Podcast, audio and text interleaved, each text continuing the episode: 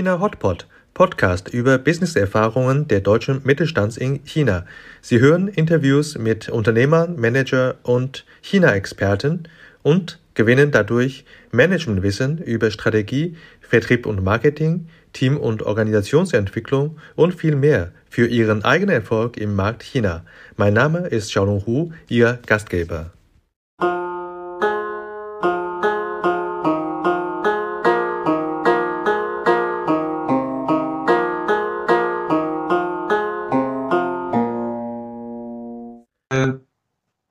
Zeitenwende oder New Normal. Und äh, heute ist ja wirklich ein Tag äh, der deutsch-chinesischen Beziehung. Und heute Morgen deutsche Zeit findet jetzt äh, das äh, EU-Gipfel mit China äh, statt in Beijing. Und äh, heute Abend in Shanghai gibt es Kammertreffen. Dazwischen können wir uns bei China Webinar uns unterhalten über das spannende Thema Zeitenwende oder New Normal. Mein Name ist Xiaolong Hu. Ich bin Geschäftsführer von China Team GmbH und heute Moderator und Ihr Gastgeber.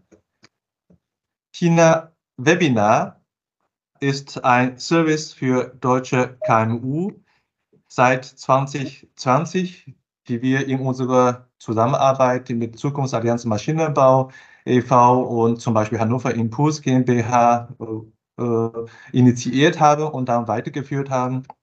Unser Ziel ist, dass wir managementrelevante Themen über China für deutsche KMU bereitzustellen, immer unter dem Motto, immer aktuell, immer aus erster Hand und immer von Praktikern aus der Wirtschaft äh, übertragen oder vorgetragen und für Sie als Zuhörer sehr angenehm und bequem können Sie die Information er erhalten. Um das machen zu können, bedanken wir uns natürlich auch für die Unterstützung unserer Sponsors. Wir haben äh, Jahressponsor Burkhardt und Partner, juristischer Partner der deutsche Mittelstand in China.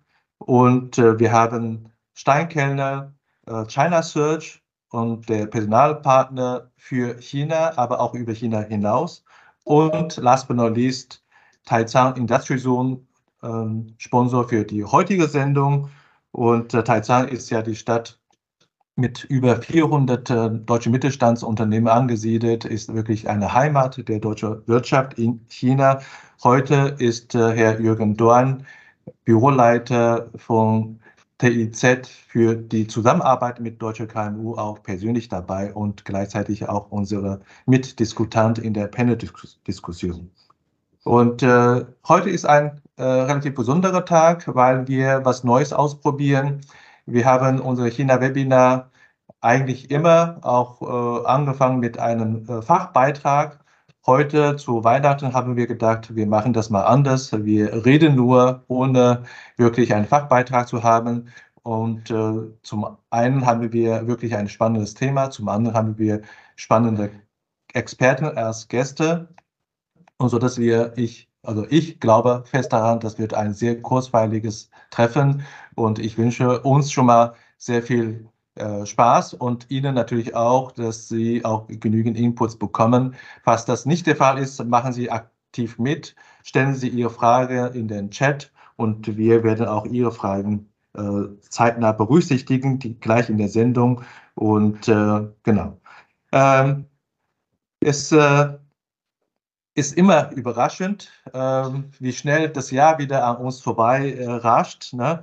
Wir haben gerade vielleicht noch äh, die Warnung im Uhr 2023, das wird ein trockener Sommer sein, wenig Regen, aber plötzlich ist äh, München Flughafen fest eingeschneit. So schnell ist das Jahr wieder vorbei. Wenn man mit den Worten von dem Schriftsteller Rainer Maria Rilke nimmt, Herr, es ist Zeit, dass, dass man jetzt zur Ruhe kommt und über das Jahr zurückblickt. Und äh, wer kein Haus baut, äh, baut auch keins mehr. Also wie schlau ist der Kerl schon vor 100 Jahren. Man baut jetzt auch kein Haus mehr, weil die Verzinsung so hoch ist. Ich hoffe, Sie haben alle ein gutes Jahr, vielleicht auch äh, häufig ein stressiges Jahr gehabt. Und äh, ich habe gelernt, wenn man schneller am Ziel sein möchte, muss man manchmal langsam gehen. Und äh, heute tun wir das. Wir gönnen uns äh, eine eineinhalb Stunden Pause und wir helfen Ihnen dabei äh, zu besinnen, über das Jahr zurückzublicken. Und äh, äh, dafür haben wir auch fünf Gäste eingeladen. Und wir haben die Gäste deswegen so ausgesucht, so dass äh, die Beiträge und die Inputs für die Mittelstandsunternehmen relevant sind. Und später bei der Kammertreffen können Sie natürlich auch äh, Impulse vom großen Konzerne bekommen, von der globalen Wirtschaft mitbekommen. Und bei uns China Webinar äh, ist immer die Themen für den deutschen Mittelstand. Um dafür machen zu können, bitte ich auch äh, Sie äh, um Unterstützung. Äh, wir haben jetzt äh, Microsoft Teams, seit Corona sind wir alle be bekannt. Äh, bitte muten Sie so lange äh, für eine bessere Soundqualität. Wir nehmen diese Sendung auch auf. und nicht nur Video, sondern auch Audio später für die Zuhörer und Zuschauer, die Sie heute nicht geschafft haben. Heute haben sich auch einige gemeldet, sie müssen in China kurzfristig äh, äh, eine Dienstreise antreten, Sie nicht dabei sein, finden Sie sehr schade. Aber wir, äh, wir stellen das alles äh, auch äh, in YouTube und in äh, China Hotpot, ein äh, Podcast von China Team GmbH, zur Verfügung für Sie auch später zum Nachlesen oder nach, Nachschauen. Und wenn Sie Fragen haben, ich wiederhole mich, können Sie gerne im Chat Ihre Fragen stellen und ich als Moderator oder unsere Experten werden dann auf Sie auch auf Ihre Fragen zurückkommen. So, äh, erstmal die Einleitung. Ich freue mich, dass wir jetzt unsere Diskussion gleich beginnen, ohne Fachvortrag. Und äh, mein erster Gast möchte ich äh, Ihnen vorstellen, das ist der Jens äh, Baas. Und äh, vielleicht beginnen wir schon mal auch in die erste Session, während ich äh, Jens Baas auch vielleicht vorstelle. Wir gehen mal zu den nächsten Seiten.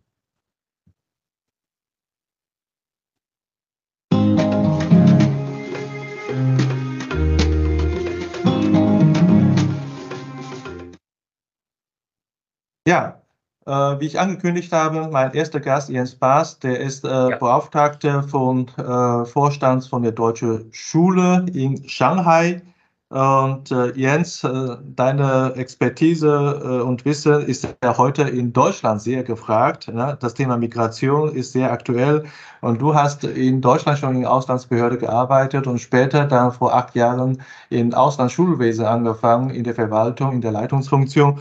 Und seit drei Jahren bist du in Shanghai, also quasi im Jahr Corona bist du gekommen, 2020, äh, nach Shanghai. Und heute bist du äh, Beauftragter des, äh, des Vorstands für die beiden Standorte äh, Yangpu und äh, Hongqiao. Dabei äh, man äh, nochmal erwähnen muss, äh, die Schule Shanghai ist ja weltweit die größte Auslandsschule von, von der deutschen Schule. Und äh, ja, wie ist das äh, für dich? Äh, die Empfindung von einer Normalität in Bezug auf die Arbeit im äh, Schulwesen im Ausland? Ja, vielen Dank, äh, Shilong. Ähm, die Normalität sozusagen ähm, ist für eine, eine Schule, ob sie nun im Ausland ist, als Privatschule, als, ähm, ich sag mal so, normale Schule im Inland, äh, selbstverständlich die Präsenz. Und ähm, was Präsenzunterricht anbelangt und die Organisation, auch gerade äh, im deutschen Inland, äh, haben ja gelernt, äh, dass das nicht ganz einfach ist, wenn man das von heute auf morgen abschaltet. Ähm, und da haben wir natürlich einen, einen Vorteil als ähm, Privatschule und Auslandsschule, wo die deutschen Behörden manchmal ein paar ähm, äh, ja, innovative Dinge schon viel, äh, viele Jahre äh, vor dem deutschen, ähm, äh, der Implementierung im deutschen System versuchen sozusagen. Das heißt, wir waren hier in Shanghai digital hervorragend aufgestellt. Ähm, es gab auch keinen Unterrichtsausfall äh, in größtem Umfang. Wir hatten einige Tage, wo man sich natürlich einspielen muss, wo man nochmal äh, Dinge übergeben muss, ähm, wenn es dann in einen harten Lockdown geht. Aber äh, als Schule, ähm, Privatschule in Shanghai, waren wir da ganz gut aufgestellt. Das heißt, Unterrichtsauswahl hat schon mal nicht stattgefunden. Aber du nennst den Begriff der Normalität. Ähm, also für, für ein Zentrum, Familienzentrum sind wir auch in der Aus, äh, im Ausland für die deutsche Community, für die europäischen äh, Freunde und internationale Familien. Ähm, selbstverständlich ähm, hat äh, diese, dieses Vorortsein ähm, der Lebensmittelpunkt sozusagen für, für ähm, Schülerinnen und Schüler vom Kindergarten bis zum Abitur ähm, schon eine große Bedeutung. Und wenn das äh, wegfällt, äh, ist es eben nicht normal. Und äh, diese Normalität ist zurückgekehrt, Gott sei Dank, dieses Kalenderjahr. Und da sind wir sehr froh drum ähm, und auch sehr stolz, dass wir da wieder alles hochfahren konnten. Und man merkt plötzlich, was so der Alltag äh, und die Normalität alles reinbringt und äh, wie schön das auch wieder ist. Ja, sehr schön. Ich freue mich für dich, dass du auch endlich mal nach drei Jahren eine Normalität erlebt. Äh, wobei du hast natürlich keinen Vergleich wie äh, die Situation vor äh, Covid. Aber einer, der das äh, machen kann, ist der äh, Rainer Burkhardt. Und äh, Rainer Burkhardt ist der bekannteste wahrscheinlich Anwalt unter den Anwälten in, in Shanghai und äh, der berät äh, deutsche Unternehmen äh, in einigen Belängen, um die genügend Sicherheit zu haben in dem äh, chinesischen äh, Business. Er ist fast seit 30 Jahren in China äh, tätig und was ihn auszeichnet, ist nicht nur das charmante Aussehen wie Sean Connery, Sean Connery sondern auch sein stetiger und äh, mitfühlen für das äh, Geschäft und äh, Mitgestaltungswille für das Geschäft. Und äh, deswegen ist auch er heute auch in, äh, nicht nur in Social Media, aber auch in anderen klassischen Medien sehr viral, was, äh, wenn es um China-Thema geht. Und Rainer, in 2023 hast du mir erzählt, du hast ja eine gewisse äh, Normalität angefangen, weil du hast äh, sonst immer drei bis vier Jahre äh, deine Klienten in, in Deutschland besucht. Ähm, in Covid-Zeit natürlich nicht. Jetzt äh, in diesem Jahr hast du auch drei Reise oder vielleicht vier äh, gemacht. Ist äh, jetzt damit deine Normalität auch schon wieder zurückgekehrt? Hm. Also, ähm, ich sag mal, vor Covid war es so, dass wir äh, morgens äh, stille und konzentrierte Arbeit hatten und nachmittags äh, die Mandanten, ich will jetzt nicht sagen eingefallen sind, aber wir regelmäßig äh, nachmittags Mandanten-Meeting hatten. Äh, die Mandanten sind entweder vom Flughafen gekommen, äh, wollten uns sehen, bevor sie auf die einwöchige, zweiwöchige Inspektionsreisen gehen, ähm, oder sie sind von ihren Reisen in China Besuch Tochtergesellschaft, Besuch Lieferanten, Besuch Kunden zurückgekommen, haben uns die Arbeit auf den Tisch gehauen und sind dann äh, nach Hause zurückgeflogen. Das war so die, die Vor-Covid-Situation. Ähm, wir hatten das Glück als Anwälte, äh, wir produzieren ja nur noch Papier. Äh, wir hatten das Glück, dass wir auch während der äh, Covid-Zeit mehr oder minder äh, ununterbrochen und gut arbeiten konnten. Du hast gesagt, inzwischen hat jeder Teams. Das ging leidlich. Es ist natürlich immer besser, sich äh, von Angesicht zu Angesicht zu treffen, weil einfach der Austausch besser und genauer ist. Aber wir konnten äh, durch die vier Jahre im Grunde genommen mehr oder minder normal durcharbeiten. Und jetzt haben wir, ähm, wir sind noch nicht zurück zur Normalität gekehrt, was jetzt die Zahl der äh, Mandanten anbetrifft. Äh, das geht langsam wieder hoch, aber wir sind weit entfernt von den Zahlen, die wir früher als Präsenzmeetings hatten. Ähm, ich könnte mir denken, dass es jetzt gerade mit den neuen Visa-Regelungen, die wir später auch noch kurz ansprechen, ähm, vielleicht steigen wird.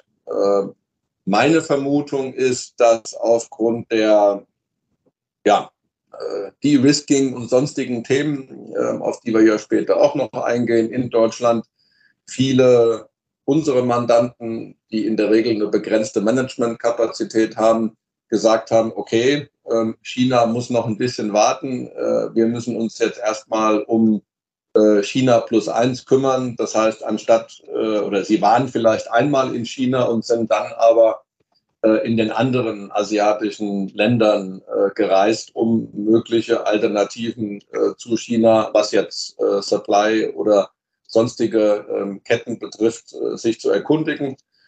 Ich erwarte, dass wir Anfang Mitte nächsten Jahres die Situation wieder so weit normalisiert haben, ähm, dass die Mandanten wieder zahlreicher nach China kommen.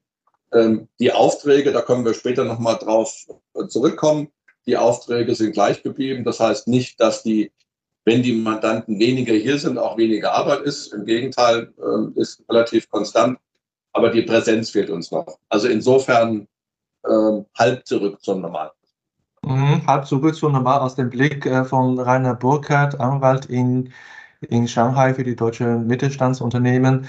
Ähm, aber derjenige, den ich jetzt vorstelle, wird sicherlich eine andere Perspektive einnehmen.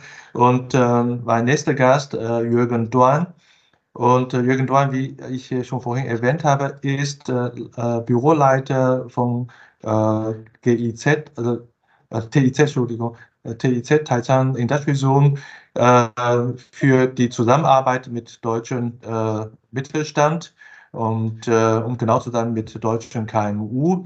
Und der Jürgen ist seit 30 Jahren in der Wirtschaftsförderung tätig für die Stadt Taizang und äh, er ist so deutsch, so dass viele äh, seine Kunden ihn, äh, äh, mir erzählt haben, der Jürgen ist ja noch deutscher als Deutsch.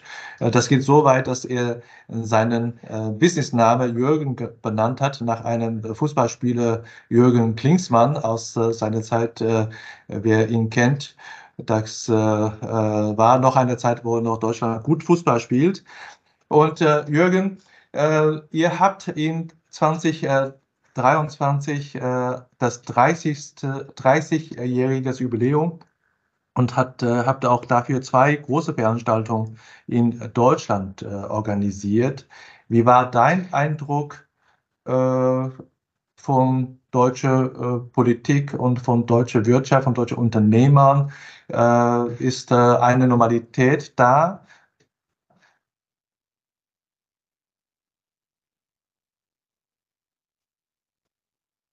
Jürgen, du bist noch gemutet.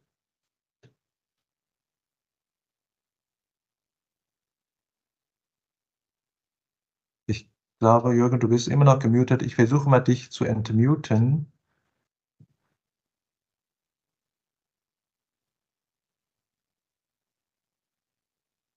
So, also hören Sie mich? Ja, jetzt klappt. Danke. Okay, okay, okay. Uh, also vielen Dank, Xiaolong. Ich möchte gerne also zuerst mal, mal korrigieren, korrigieren lassen. Ich arbeite äh, seit 20 Jahren für Taizang, für die Stadt. Also so alt bin ich noch nicht, 30 Jahre. Okay. Ähm, ja, also dieses Jahr, ähm, also feiern, feiern wir das äh, 30. Äh, Jubiläum der Kooperation zwischen unserer Stadt Taizang und Deutschland. So, äh, wir haben also für dieses Jahr zwei große Veranstaltungen in Deutschland durchgeführt. Ähm, also einmal im Juni, so, ähm, also einmal im September. Also die Veranstaltung im Juni, also war unsere Routine also Tag, also die, also wir seit, äh, seit 15 Jahren so in Deutschland organisieren, also einmal in der großen Stadt, also so viel, so weit haben wir in äh, München, also dreimal in München, also dreimal in Stuttgart ähm, abgehalten. Und also die Veranstaltung im, äh, im September, also äh, sind wir mit, äh, mit der Provinz, mit dem Gavi nach äh, Düsseldorf gereist. So, ähm, also unsere Erfahrung oder unser Eindruck also von diesen zwei Veranstaltungen also sind, ja, wenn es die äh, politische Seite also angeht, also unser Eindruck ist, ähm, dass die Politiker also eher zurückgehalten sind oder waren. Äh, zu unserer Veranstaltung haben wir äh, gut einige hochrangige Politik eingeladen. Ähm, aber fast niemand, also von, von, von, von den Eingeladenen, ähm, sind da erschienen. Das heißt, sie sind nicht da, äh, also mehr dabei gewesen. Ähm, die Unternehmer von der Wirtschaftsseite sind äh, sind aktiver, viel aktiver. Und diese zwei Großveranstaltungen also waren erheblich größer, als wir gedacht haben, als wir erwartet haben. Ähm, so normalerweise also äh, bekommen wir zu, äh, zu einer Veranstaltung, beispielsweise für unseren Tag 140, 150 äh, Besucher oder Gäste. Das sind normal. Und dieses Jahr also haben wir über 200, 250 also erhalten. So, das, äh, das ist schon sehr beeindruckend. Ja, danke dir für die Info. Äh, das ist natürlich äh, schade, wenn ihr große Mühe gemacht habt, aber von der Politik leider, ich sage mal in Anführungsstrich, etwas äh, kalte Schulter bekommen habt, aber von der Wirtschaft habt ihr weiterhin die, die aktive Seite erlebt von der, von der Wirtschaft, wird unterstützt. Das ist gut. Ähm, Lass uns nochmal von dem äh, nächsten Gast auch hören, was er seine Einschätzung angeht, was die äh, Normalität äh, oder eine Art Zeitenwende zu erleben ist, weil der Wolfgang Hirn lebt in Berlin. Also wir haben vorhin über die Politik gesprochen. Da hat er natürlich nicht weit von der deutschen Politik, wo die Entscheidungen getroffen werden. Und er ist zu, zugleich auch sehr gut informiert. Wolfgang Hirn startete in 2020 äh, diese Wirtschaftsnewsletter äh, China Hirn. Und bekannt war er seit 30 Jahren als äh, Journalist äh, für äh, das Manager-Magazin. Und er hat auch äh, einige Bestsellerbücher geschrieben über China, sein Lieblingsthema. Und in diesem Jahr hat ein neues China-Buch gestartet und äh, ab äh, März nächstes Jahres gibt es auch äh, zu kaufen. In Amazon kann man schon bestellen. Und der Titel von dem Buch ist Technikkrieg zwischen USA und China. Wo bleibt Europa? Spannendes Thema. Äh, Wolfgang, was bedeutet für dich äh, die äh, Normalität oder die neue Normalität? Und wie, machst du die Zeitenwende Deutschlands in Bezug auf China fest?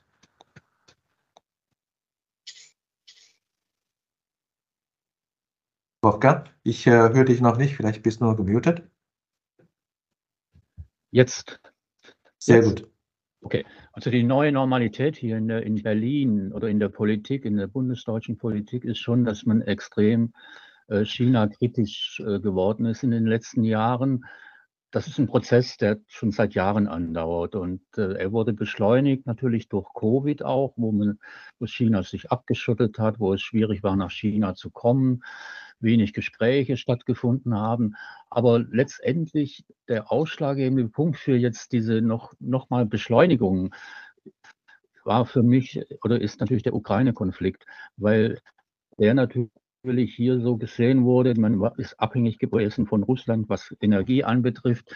Und das will man nun gefälligst nicht mehr auch äh, von, man will auch deswegen nicht von China abhängig werden, obwohl das eine andere Abhängigkeit ist natürlich. Es, die Abhängigkeit vom Markt, das ist aber auch Abhängigkeit von gewissen Rohstoffen. Also man ist jetzt extrem China-kritisch geworden in der Politik und das geht quer durch alle Parteien abgesehen von den beiden Rändern, rechts AfD, links die Linke.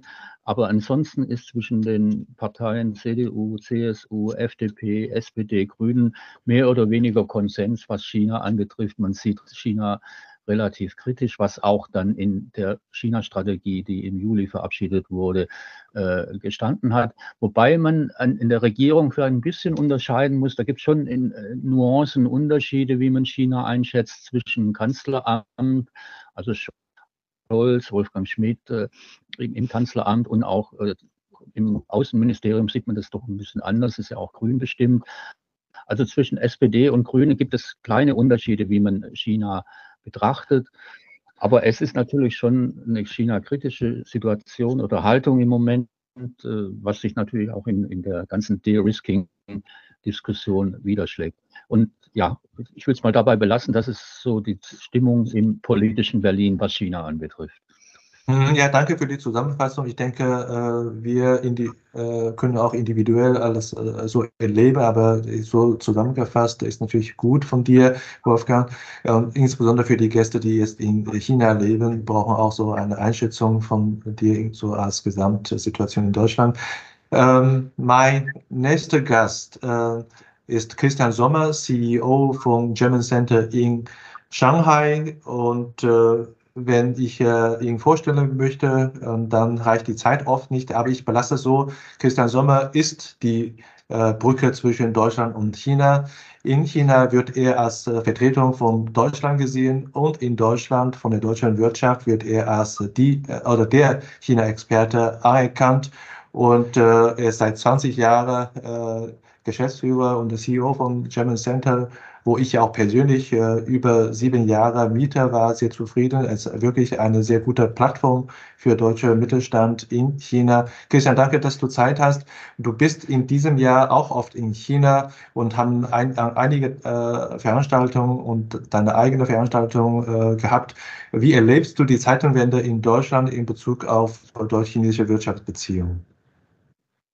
Ja, vielen Dank äh, erstmal für die äh, sehr freundliche Vorstellung. Äh, das ist sicherlich äh, etwas übertrieben, aber richtig ist natürlich, wenn man drei Jahrzehnte vor Ort ist in China, dann sammelt sich einfach Erfahrung. Aber das haben wir glücklicherweise doch hier bei etlichen Personen im Panel. Und vielleicht schnell noch ein Satz, bevor ich antworte zu Jürgen Duan. Richtig ist zwar, dass er in Anführungsstrichen erst seit 20 Jahren für Taizang arbeitet, aber trust me, wie man so schön sagt, seine Arbeitszeit, wenn wir die aufsummieren würden, reicht locker für 30 Jahre. Denn er ist wirklich einer der ersten Ansprechpersonen für uns als deutsche Wirtschaft. Zeitenwende oder New Normal. Ähm, das ist ja eine, deshalb eine, finde ich, sehr super Überschrift, weil schlicht und ergreifend das ein das andere nicht notwendig ausschließen muss. Ja, wenn wir eine Zeitenwende haben, kann ja danach ein New Normal starten. Äh, und ich glaube, wenn ich das mal zusammenfasse, das, was ich derzeit erlebe, ich komme gerade aus Deutschland zurück, war da einen Monat bei etlichen Veranstaltungen, also auch, dass wir noch nicht ein äh, beurteilen können, absolut, ob wir ein New Normal haben und auch vielleicht nur einige Ansätze äh, sehen können, wo sicherlich jetzt eine veränderte Situation eintritt. Wir hatten schon die Politik angesprochen, die hat sich natürlich verändert. Aber wenn ich die Wirtschaft sehe, dann ist es doch so, dass wir vielleicht eine Zweiteilung haben, nämlich die großen Konzerne, also wie sie alle heißen, VW, BASF, äh, Siemens, um jetzt mal die drei großen Kategorien äh, dann ähm, zu nehmen, Autoindustrie, Chemie und äh, Siemens dann als Infrastrukturanbieter, die investieren Milliarden. Die investieren Milliarden. Das tut der Mittelstand derzeit nicht. Sicherlich ist da auch äh, einfach der Einfluss äh, natürlich über die Berichterstattung äh, in den Vorstandsetagen, vor allem in den Aufsichtsräten, die ja dann über die Investmentanträge der in China sitzenden Board of Directors und Geschäftsführers final entscheiden, ja, hat das einen Einfluss. Also diese Zurückhaltung sehen wir. Ob die sich eben jetzt wirklich langfristig hinzieht oder wie manche auch hier schon angedeutet haben oder ich glaube du auch in der Anmoderation, Xiaolong, dass das vielleicht vorübergehend ist und dass wir da wieder eine Normalität vielleicht nicht ganz wie 18, 19, aber vielleicht ähnlich erleben werden. Dafür glaube ich, ist es einfach noch zu früh, das zu sagen. Ähm, wichtig bleibt und deshalb vielen Dank für die Vorstellung auch als Brückenbauer, was wir wirklich als German Center sind und eigentlich jetzt versuchen, noch stärker als jemals zuvor zu thematisieren, ist, dass wir auch sicherstellen, dass eben die ganzen anderen deutschen Institutionen, insbesondere die deutschen Schule, wo beispielsweise unser Sohnemann seit der zweiten Klasse bis zum Abitur dann entsprechend da war, dass diese eben diese schwierige Zeit, wo die Wirtschaft sowohl in Deutschland als auch in China nicht optimal funktioniert, gut überstehen. Denn das ist Grundvoraussetzung für viele Firmen, für viele Manager. Und damit meine ich nicht nur äh, die Deutschen, die jetzt entsandt werden, sondern wir sehen ja auch an den Kindern, die da sind, das sind sehr viele Mixkinder. Ja, oder auch zum Teil komplett chinesische Kinder, die dort also sind, dass diese Institutionen weiter stark sind. Das ist wichtig, um wieder letztlich dann das, die, die, die, die, diese diese, dieses Tal, was einfach Covid hinterlassen hat in vielen Bereichen, wieder aufnehmen zu können. Also daher glaube ich, eine Zeitenwende, ja, in der Politik, das glaube ich, müssen wir festhalten. In der Wirtschaft, glaube ich, müssen wir unterscheiden zwischen Großunternehmen und Mittelstand. Und das, was Jürgen schon angedeutet hat, ich war dabei bei diesen Taizang-Tagen die letzten Jahre immer, äh, das Unternehmensinteresse an China, das merke ich auch bei meinen Veranstaltungen, ist ungebrochen. Auch wenn sich das nicht sofort in weiteren Investments in China niederschlägt.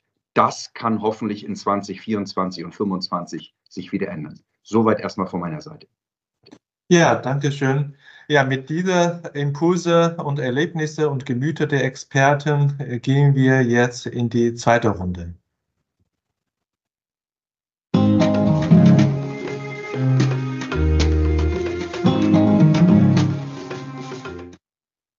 Wir wollen ja über die Wirtschaft sprechen, über die äh, Business-Situation von äh, Deutschland, äh, China. Und äh, lass uns vielleicht nochmal äh, doch erstmal bei der Schule bleiben oder mit Schule starten. Ich habe heute Morgen im Radio gehört, äh, die neuesten PISA-Studie-Ergebnisse sind raus. Äh, Deutschland, äh, wie erwartet, noch schlechter abgeschnitten als vor einigen Jahren. Und äh, ja, äh, jetzt die schwierige Frage an, an Jens. Ähm, die äh, äh Schüler, die jetzt äh, bei euch äh, ist eine große Familie und eine große Schule. Und wie viele Schüler habt ihr jetzt in 2023? Wie viel Kapazität habt ihr so insgesamt als, als, als Konzept vorgesehen? Ja, ähm, genau. Also äh, Pisa ist das eine. Ich hatte es auch nochmal ähm, äh, mitbekommen. Ähm, möglicherweise äh, haben andere Länder auch ihre Daten, ihre Formulare äh, nicht ganz korrekt ausgefüllt. Das war das, was ich bei äh, Markus Lanz da nochmal irgendwie mitgekriegt hatte, jetzt dieser Tage. Ähm, also da sind wir hier auch weit von entfernt. Ich kann auch sagen, warum. Ja, wir haben, äh, du sagtest ja zu Anfang, ähm, sind die, die größte deutsche Auslandsschule. Ähm, wenn man den deutschen Zweig jetzt oder die, die, das deutsche Kerngeschäft betrachtet, ähm, vom, vom Kindergarten bis zum Abitur liegen wir momentan bei 1100 Schülerinnen und Schülern, ähm, haben durchaus äh, auch durch den neuen Campus, äh, den wir eröffnet haben in Yangpu, äh, hochmodern, ähm, mehr Kapazitäten, also äh, 1300, 1400. Wir können weiter ausbauen äh, ich würde mal sagen, ähm, äh, zu, einer, zu einer Zahl, die äh, von der wir weit entfernt sind. Also wir haben gute, ähm, gute Räumlichkeiten hier. Ähm, was uns von Pisa und der, der Inlandssituation unterscheidet, ähm, ist natürlich so ein bisschen das ähm, Besondere hier bei uns, dass wir Möglichkeiten haben, als Privatschule auch äh, Förderung da anzubringen, wo sie notwendig ist, fördern und fordern ähm, dass wir extrem viele Angebote im Nachmittagsbereich haben, dass wir ein sehr vielfältiges Curriculum haben. Wir haben, ähm, wenn man in Deutschland jetzt das Gymnasium auswählt, sage ich jetzt mal, ähm, wie es in meiner Heimatstadt gewesen ist, musste man schauen, gehst du auf ein Gymnasium, äh, wo Spanisch angeboten wird als zweite Fremdsprache äh, oder ähm, äh, Altgriechisch oder Latein oder äh, Italienisch und, und was, was auch immer. Ähm, wir bieten halt fast äh, das komplette Programm an. Äh, und hier kommt quasi jeder, äh, jeder auf seine Kosten. Ähm, Im Sinne von ähm, Schwerpunktthemen, äh, Interessen. Äh, das ist bei uns nochmal ähm, ein bisschen was anderes. Dieser ähm, Spirit, der hier in so einer Auslandsschule herrscht, dass äh, eben der Unterricht nicht irgendwann zu Ende ist und dann fährt man nach Hause und ist froh sozusagen, wenn man im Bus sitzt. Also ging es mir als Schüler immer, weil ich heilfroh, äh, wenn es zu Ende gewesen ist und äh, ich dann was anderes machen konnte. So ist das äh, hier tatsächlich nicht. Das überrascht mich auch nach vielen Jahren im Auslandsschulwesen immer wieder. Ähm, mit Family Club und Kids Club und ähm, äh, auch am Wochenende haben die Eltern die Möglichkeit, einen Deutschkurs zu machen äh, äh, bei uns am Campus zum, in Hongqiao. Ähm, das Programm wird auch in Yangpu hochgefahren. Ähm, wir haben äh, die Kooperation mit dem BVB, die Fußballliga, also auch da in Deutschland. Äh, wenn man äh, sein Kind bei einem ähm, Bundesligisten äh, einschreiben will für ein Training oder eine Liga, braucht man extrem äh, viel oder eine extrem große Finanzkraft oder eben äh, sehr talentierte ähm, äh, Kinder und wir ermöglichen das eben allen, die ähm, Zugang möchten. Und das äh, unterscheidet uns auch schon mal extrem von den Schulen in Deutschland. Deswegen äh, haben wir diese PISA-Debatte gar nicht. Unsere Abschlüsse, unsere Abschlussnoten sind auch sehr, sehr gut, also im ganz, ganz äh, weit oberen Bereich.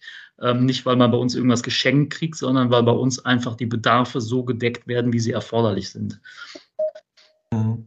Ja, klar. Und äh, natürlich, äh, ihr macht den Job gut, damit ihr noch äh, äh, auch weitere Kunden gewinnen könnt. Ihr, eure Kunden sind nämlich die deutschen Unternehmen, die ihre Mitarbeiter nach äh, China schicken mit Kindern. Genau. Und äh, dafür müssen die deutschen Unternehmen auch gutes Business machen. Und lass genau. uns nochmal hören, was, was die Unternehmen denken. Deswegen die Frage an Rainer.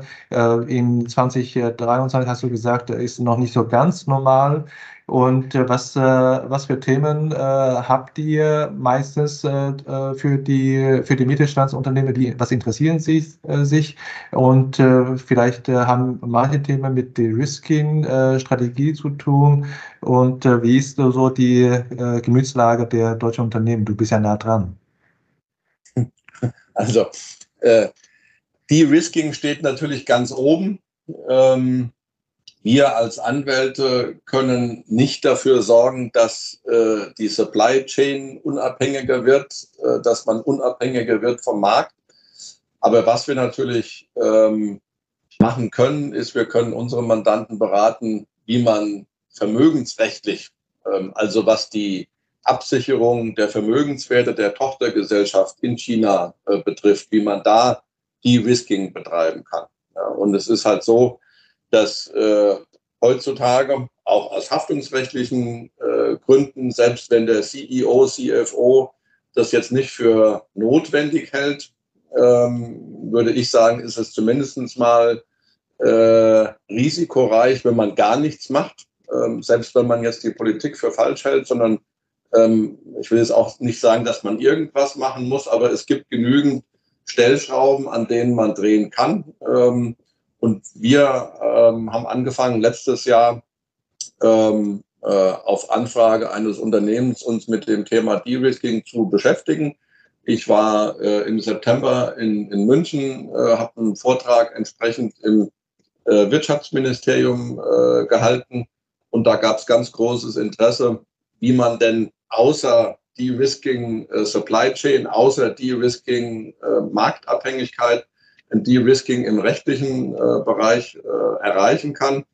Ähm, da haben wir verschiedene Optionen entwickelt und das ist jetzt in der Tat ein, ein Thema, äh, was es, äh, welches wir mit verschiedenen ähm, Unternehmen diskutieren, ähm, was man tun kann. Das dauert natürlich, das geht nicht von heute auf morgen. Ja? Das muss äh, erstens mal äh, durchgeplant werden, zeit- und kostentechnisch. es müssen andere Implikationen mit berücksichtigt werden. Aber es gibt Möglichkeit, auch im rechtlichen Bereich De-Risking zu betreiben und das ist bei uns ein ganz großes Thema. Ja. Ansonsten, mhm. ähm, ansonsten sind, ich würde mal sagen, die üblichen Themen, ähm, wobei immer noch Corona nachwirkt im Sinne von, dass leider viele ähm, Tätigkeiten ähm, während der vier Jahre unbeaufsichtigt blieben. Es gab keine Besuche, äh, das weißt du. Und ähm, da gab es manche äh, Tätigkeiten, die so mit dem Headquarter nicht abgesprochen waren, um das jetzt mal diplomatisch zu sagen. Ähm, sprich, wir haben im Moment immer noch viele arbeitsrechtliche und compliance-rechtliche Themen. Also sprich, ähm, dass äh, äh, Tätigkeiten, die nicht mit dem Headquarter abgesprochen waren, aufgearbeitet werden müssen, was eben ab und zu auch zu Kündigungen äh, und sonstigen arbeitsrechtlichen Konsequenzen führen. Das ist immer noch ein Thema, was, äh, was nachwirkt. Ansonsten sind das, würde ich mal sagen, die üblichen Themen, äh, vertragsrechtliche Themen. Ähm, immer noch ein großes Thema ist Relocation, also Standortverlagerung, um eben Kosten äh, zu drücken, ähm, Kosten zu senken, äh, weiter ins Hinterland zu ziehen. Aber das sind alles Themen, die wir vorher auch schon hatten. Ja, also danke für deine Antwort. Die, die Riskin ist äh, äh, ein der ähm, äh, Top-Themen, was die Entscheider äh, bewegen, äh, bewegt. Und äh, ja, das Wort des Risking, glaube ich, ist auch in jüngster Zeit entstanden, ist auch eingeflossen in China-Strategie der Bundesregierung. Und deswegen auch die nächste Frage zu der China-Strategie an Christian Sommer. Christian, ähm, du hast ja damit wirklich beschäftigt und hast auch einen wunderbaren Artikel, es ist Zeit geschrieben, äh, mit dem Fazit, was ich wirklich sehr mag, mit dem Satz, ich lese mal vor, ein Wettbewerb in Politik, in, äh, in Wirtschaft oder auch der Systeme ist gut. Denn wir müssen uns ständig neu beweisen. Rivalität wird dann überflüssig, wenn wir besser sind und bleiben. Das ist wirklich ein toller Satz. Mit meinen äh, Worten würde ich so interpretieren, äh, man kann nicht im Fußballspiel be äh, beklagen, dass der Ball nicht bei uns landet, sondern immer der Gegner äh, äh, behält und da ins Tor schießt. Und, äh, und da sagen, das ist unfair. Man muss einmal selber besser Fußball spielen. Und du Vielleicht kannst du uns äh, sagen, was ist eigentlich die Kernaussage der China-Strategie der Bundesregierung? Welchen Einfluss hat die neue China-Strategie auf den deutschen Mittelstand? Ja, ich glaube, die Kernaussage steht ja in der China-Strategie relativ am Anfang. Sie wird ja auch medial äh, aufbereitet, allerdings mit einer für mich wahrnehmbaren Korrektur. Aber die Kernaussage, die äh, schriftlich dort niedergeschrieben ist, ist ja, dass die China-Strategie von drei Worten geprägt werden soll, nämlich äh, als Partner, als Wettbewerber und als Rivale. So, und äh, interessant ist zu beobachten, dass bei manchen Kommentaren aus dem Auswärtigen Amt oder aus dem Wirtschaftsministerium, also von der offiziellen deutschen Seite, von der Politik, das Wort Rivale gar nicht mehr in so einem Vordergrund gerückt ist. Und das ist erstmal eine gute Entwicklung. Denn ich habe in dem Artikel, den du äh, angesprochen hast, äh, festgestellt, dass ja die Bundesregierung, wenn sie diese drei Worte ernst nimmt, also tatsächlich nicht an der Verbesserung der deutsch-chinesischen Beziehung interessiert sein kann, sondern sie möchte es auf einen neuen Status stellen, der eben geprägt ist von diesen drei Begriffen. Und wenn ich, und das ist ja nun mal auch äh, äh, das ist ja vom Auswärtigen Amt, das ist von der Bundesregierung. Da kann ich nicht sagen, die, Griff, die Begriffe sind inhaltlich nicht bestimmt. Wenn ich also Wettbewerb bereits habe, Partner und Wettbewerber, das kennen wir aus der Wirtschaft, das kennen wir aus dem Sport, du hast es angesprochen, das ist völlig normal. Damit können wir umgehen. Äh, die Firmen treffen sich jedes Mal wieder, wenn neue Ausschreibungen geht, wenn es um gewisse Produkte geht, sitzen immer die gleichen Firmen, die sich also im Jahr immer wieder treffen, dann am Tisch. So, Jetzt kommt aber zu diesem Begriff Wettbewerb Rivale hinzu. Und wenn ich also die inhaltliche Bedeutung von Wettbewerb bereits durch den Begriff Wettbewerb abgefrühstückt habe, was bleibt denn an Rivalität noch über?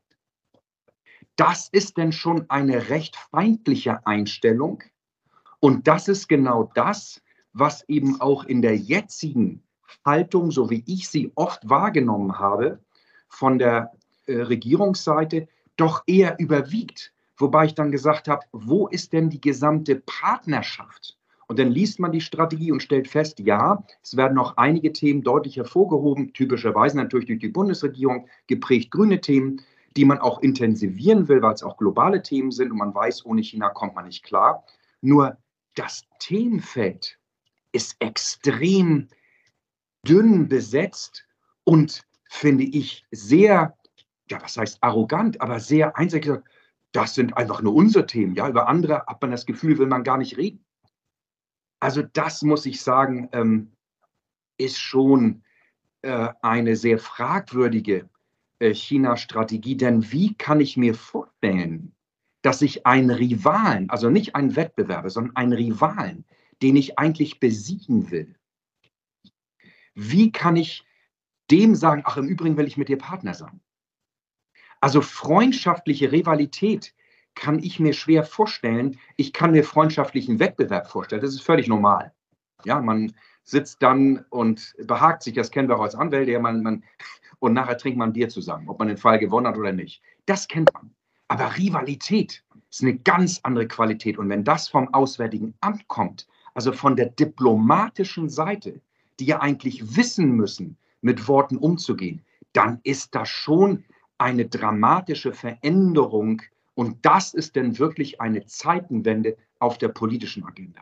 Und ich nehme positiv wahr, dass dieses Wort nicht mehr so viel in den Vordergrund gerückt wird, weil der in der Erklärung, ich hoffe also, dass auch da sich die Erkenntnis durchsetzt, dass die beiden Begriffe Partner und Wettbewerb die beiden sind, die sicherlich das deutsch-chinesische Verhältnis der Wirtschaft, auch der Systeme, gar keine Frage, auch der Politik, auf alle Fälle beschreiben und ich finde wirklich zutreffend beschreiben. Ein letzter Satz noch kurz zum Titelblatt.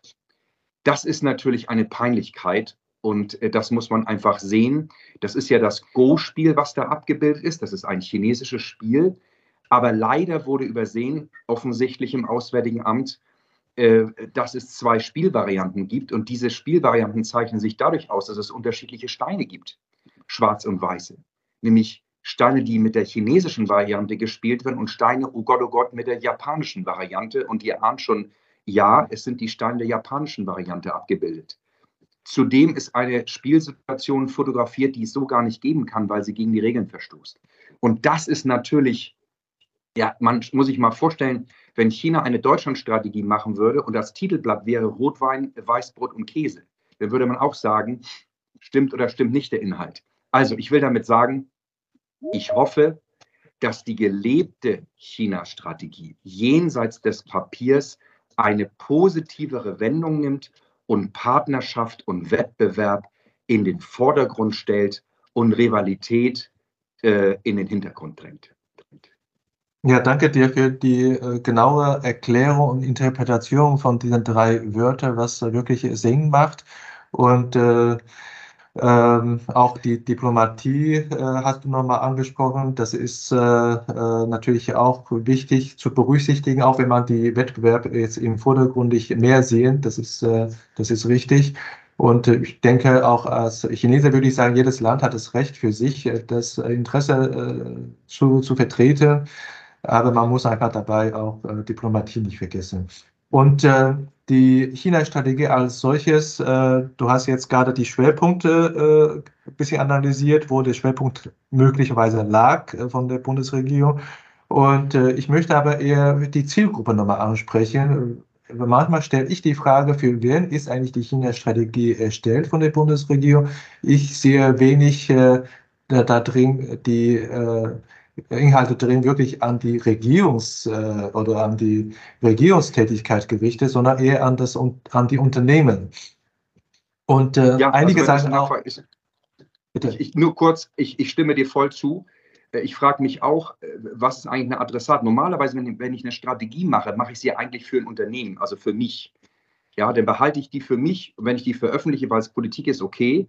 Aber dann ist sie trotzdem für das, sagen wir, maximal für die eigene Regierung und vielleicht will man da etwas sagen. Ob die jetzt ins Chinesisch übersetzt werden müsste, was getan ist, dann weiß man, also der Adressat soll scheinbar auch die chinesische Regierung sein. Wenn man die liest, sieht man aber, dass viele Themen natürlich nicht ohne Europa beantwortet werden können. Also ist die mehr oder weniger ein Vorbereitungspapier für eine Strategie, die noch europäisch abgestimmt werden muss, weil viele Themen gar nicht von Deutschland allein bestimmt werden können. Also die Frage des Adressaten, das geht aus meiner Sicht wenn man das liest, völlig durcheinander und deshalb völlig zu Recht. Ich weiß auch nicht genau wirklich, wer der Adressat da ist. Mhm. Ich glaube, wir, äh, ich glaube, viele sind auch schon froh, dass überhaupt nach fünf Jahren so eine Strategiepapier rausgekommen ist. Und äh, ohne Überraschung haben viele gesagt, äh, das ist eigentlich nur eine Aufnahme der Status quo. Inhaltlich auch ist gar keine Strategie äh, be belegt, also die konkrete Strategie, Maßnahme belegt, sondern eher eine Status quo beschrieben.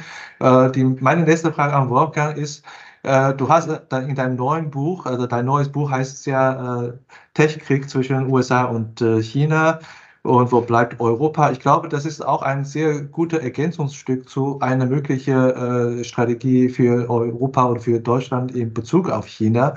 Und äh, warum ist das äh, Thema, also Wettbewerbssituation zwischen USA und China im Bereich Technologie für dich so wichtig?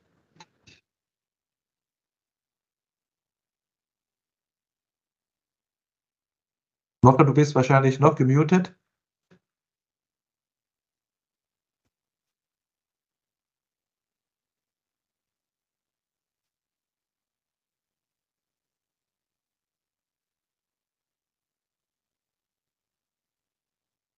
Wolfgang, du bist noch gemutet.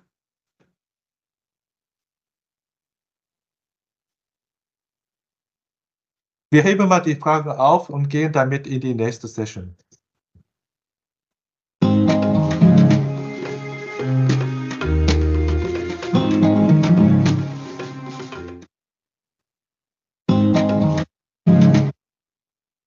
Gut, Wolfgang, falls du mich hörst, es gibt mal ein Zeichen, dann können wir deine Frage nochmal wiederholen. Ich möchte gerne äh, etwas äh, mit äh, unseren Gästen und mit äh, unseren Zuhörern einen Blick in die Zukunft mehr schauen. Äh, Christian äh, hat ja schon ein bisschen angedeutet, dass die äh, China-Politik in, auf der deutschen Seite auch etwas verändert hat, in dem positiven Sinne, im Sinne von einer Kooperation, im positiven Sinne verändert hat.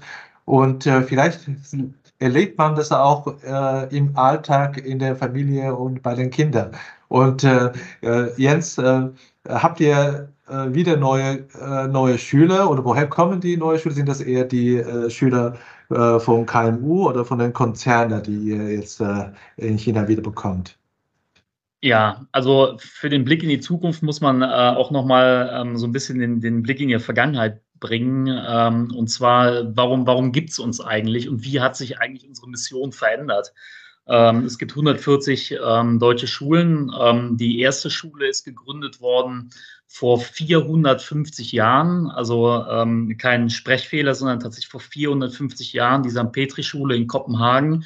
Überall da, wo ähm, Deutsche angesiedelt waren, wo deutscher Zuwachs gewesen ist, deutsche Interessen sozusagen vertreten worden sind, aus welchen Gründen auch immer. Das können ja auch äh, noch koloniale Sachen gewesen sein äh, oder halt auch, ähm, wie es dann in der, in der Neuzeit sozusagen ist, durch ähm, äh, Wirtschaft, ähm, gibt es einen ganz bunten Strauß an Schulen, die sich gegründet haben in verschiedenen Zeitabläufen. Also auch vor 45 Jahren äh, beispielsweise in Kuala Lumpur, wo ich gearbeitet habe, äh, die Ausläufer der, der ähm, Besetzung der Briten sozusagen auch noch einen wirtschaftlichen Faktor da hatten. Äh, und wir sind halt gegründet worden vor äh, rund 30 Jahren, als das hier nochmal angezogen hat oder als es anfing, sich nochmal ähm, internationaler auszurichten. Ähm, das war eigentlich unsere ursprüngliche Mission, als die Bundesrepublik angefangen hat, Auslandsschulen zu fördern, finanziell und personell und das zu zertifizieren vor ungefähr 70 Jahren ähm, war einfach der, das Kernbusiness, die Deutschen, die irgendwo sind, aus irgendwelchen Gründen, die hauptsächlich auch Interessen der Bundesrepublik haben, ähm, zu unterstützen. Und ähm, äh, Christian hat es eben gesagt, also im Grunde genommen, wir schlagen ja alle in dieselbe Kerbe rein. Wir, wir äh, bieten einen Service für die Deutschen vor Ort, ähm, aus welchen Gründen auch immer. Und warum sage ich aus welchen Gründen auch immer? Klassischerweise denkt man da dann an an Mercedes, BMW und, und Christian hat sie ja eben aufgezählt, diese großen Player sozusagen. Da sind wir aber auch mittlerweile von weg. Ähm, in die, gerade in dieser Runde hier, äh, Mittelstand wird immer wichtiger. Ähm, China ist ein hervorragender Standort dafür. Es gibt natürlich seine Schwierigkeiten. Ähm, äh, Rainer hat es auch beschrieben. Ähm, und das entwickelt sich. Das hat sich mit der Zeit also entwickelt ähm, Auswärtige Kultur- und Bildungspolitik, der Auftrag, den wir vom Auswärtigen Amt haben, äh, wo es im Bundeshaushalt 300 Millionen Euro zur Verfügung gibt, ähm, ist auch Verbreitung der deutschen Kultur und Sprache im Ausland. Äh, und das ist auch ähm, etwas, wo wir Brücken schlagen. Ähm, nicht mehr nur den Deutschen bedienen, der vor Ort arbeitet, sondern eben den kulturellen Austausch zu fördern in der Globalisierung. Das ist, das mag teilweise schon so ein abgenudelter, ähm, so eine abgenudelte Floskel zu sein, Brücken zu schlagen. Aber das ist enorm wichtig, weil dieser Austausch ja eben in beide Richtungen geht. Ähm, äh, Jürgen äh, hat es äh, gesagt. Also genau in dieser Runde sind wir ja sozusagen Zahnräder, die ineinander greifen in beide Richtungen, nach Deutschland und nach China. Ähm, und deswegen ist die Frage sozusagen zu beantworten, wo kommen unsere Schüler her? So ein, so ein gemischtes äh, Portfolio. Klar, immer noch große Entsendungen, wachsender Mittelstand oder stabilisierter Mittelstand, hängt natürlich immer von der Familiensituation ab. Ähm, äh, gerade bei uns ist klar, also äh, ähm, wenn Entsendungen nach China kommen, die kinderlos sind, dann kann sich das hier vor Ort noch entwickeln. Aber ähm, äh, grundsätzlich müssen wir auch neue Ziel, Zielgruppen ähm, erschließen. Äh, äh, gerade was äh, äh, auswärtige Kultur- und Bildungspolitik angeht. Lokalisierte Familien, ähm, äh, chinesische Familien mit, mit Deutschlandbezug. Und das ist ja das, was wir hier sozusagen auch als Basis haben. Ähm, Familien, die bereits in, in Deutschland gewesen sind, den Anschluss wiederfinden müssen nach ihrer Rückkehr nach China in das deutsche Schulsystem, weil es dann einfach mit den beiden Bildungssystemen nicht übereinstimmt. Ähm, aber auch, äh, und das ist so der dritte Faktor, neu oder unsere originären Zielgruppen zurückzugewinnen. Teilweise kommen Familien ins Ausland mit einem, mit einem großen Expat-Package und sagen so, all out ist egal, die teuerste Schule muss es sein. Ähm, das klingt fancy, äh, die haben ein tolles Wappen oder was auch immer. Ähm, wir sind auch sehr äh, international ausgerichtet. Wir haben 40 Nationalitäten. Wir haben einen bilingualen Abschluss äh, auch im Abitur. Ähm, äh, teilweise die Fächer eben auf Englisch. Ich habe es eben aufgezählt. Also an Internationalität ähm, scheitert es hier ja keinesfalls.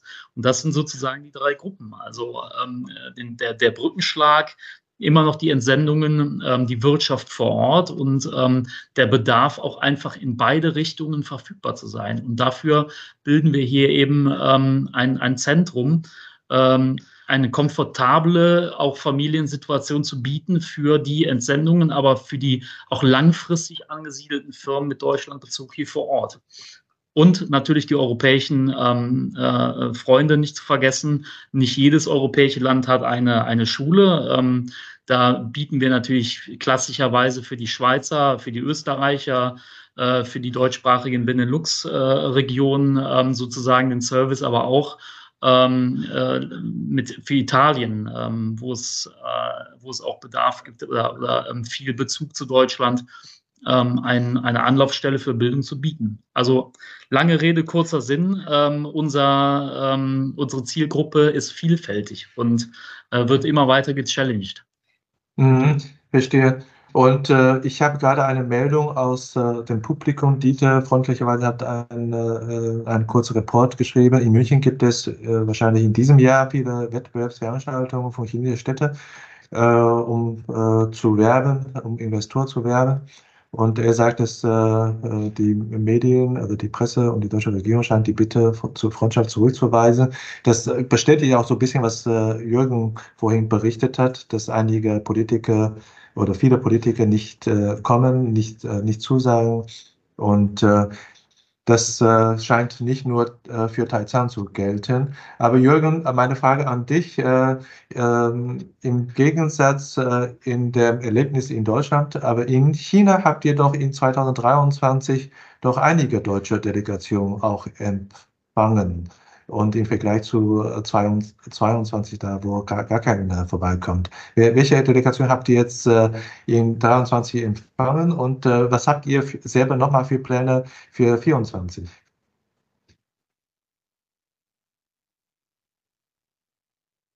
Jürgen, du bist noch gemutet.